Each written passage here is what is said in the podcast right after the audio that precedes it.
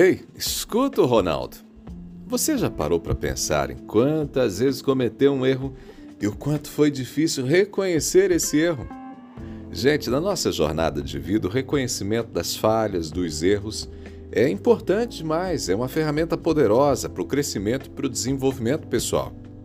Mas reconhecer o erro e principalmente verbalizá-lo, dizer eu errei, é difícil demais. Nos relacionamentos, por exemplo, não são raros os casais que reclamam que o marido, que a esposa nunca reconhece o erro e vai levando, né? O problema e aqueles sentimentos negativos porque o outro nunca diz eu errei.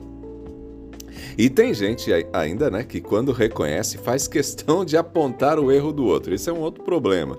Pessoa se sai com comentários do tipo: "É verdade, eu errei, mas você também fez isso, fez isso, mais aquilo".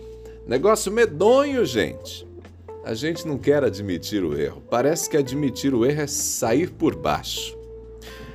Desde a antiguidade, filósofos como Sócrates sustentavam que o reconhecimento das nossas falhas é o primeiro passo para a verdadeira sabedoria.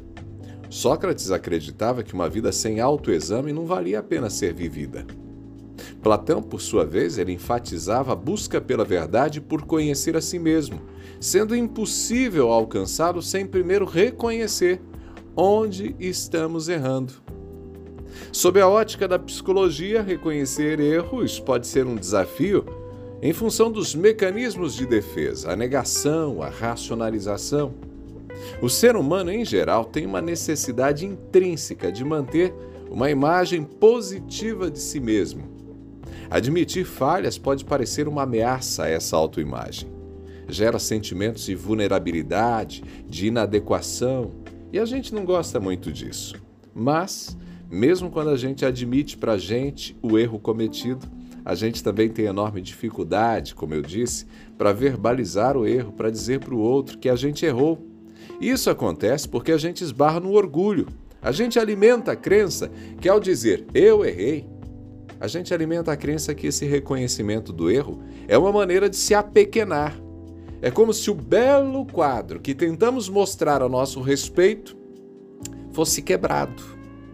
Mas, escuta o Ronaldo, é justamente a capacidade de olhar para dentro, de reconhecer as falhas, de trabalhar para corrigir esses erros, que pode fortalecer a nossa autoestima e o nosso caráter.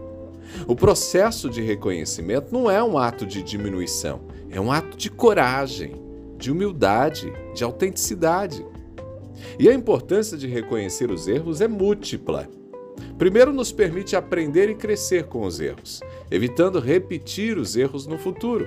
Segundo, cria em nós um caráter autêntico, transparente, permitindo que a gente estabeleça relações mais verdadeiras, saudáveis. Terceira é uma forma de nos libertar do peso da culpa, do ressentimento, facilitando o processo de cura e de autoaceitação. Por fim, é uma maneira da gente se conectar de maneira autêntica com as pessoas. Quando a gente admite o erro, a gente sai do pedestal, a gente se coloca na condição de humanos, falhos e, por vezes, precisamos de ajuda. E para concluir, eu quero deixar algumas dicasinhas para você sobre como agir, tá bom? Pegue aí. Aceitação. Lembre-se que todos cometem erros. Em vez de se castigar, aceite a falha e busque entendê-la. Gente, está tudo bem errar.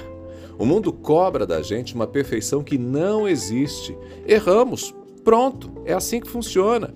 Só não podemos aceitar conviver com os mesmos erros de sempre. Não podemos aceitar conviver com os mesmos erros de sempre. No mais é errar, aprender e seguir em frente. Outra coisa, peça feedback, peça conselhos dos mais experientes. Ouvir as outras pessoas pode ser uma excelente forma de ganhar perspectiva sobre as nossas ações e comportamentos. Mais uma dica para finalizar aqui: compromisso com a mudança. Uma vez identificado o erro, comprometa-se a fazer diferente da próxima vez. Aprenda com o erro. Pegou a ideia? Gente, fica a dica: reconhecer os erros não é sinal de fraqueza, mas de coragem, de humildade, de autenticidade. Ao abraçar esse processo, a gente se torna gente melhor, nos tornamos pessoas melhores, mas também fortalecemos os nossos relacionamentos.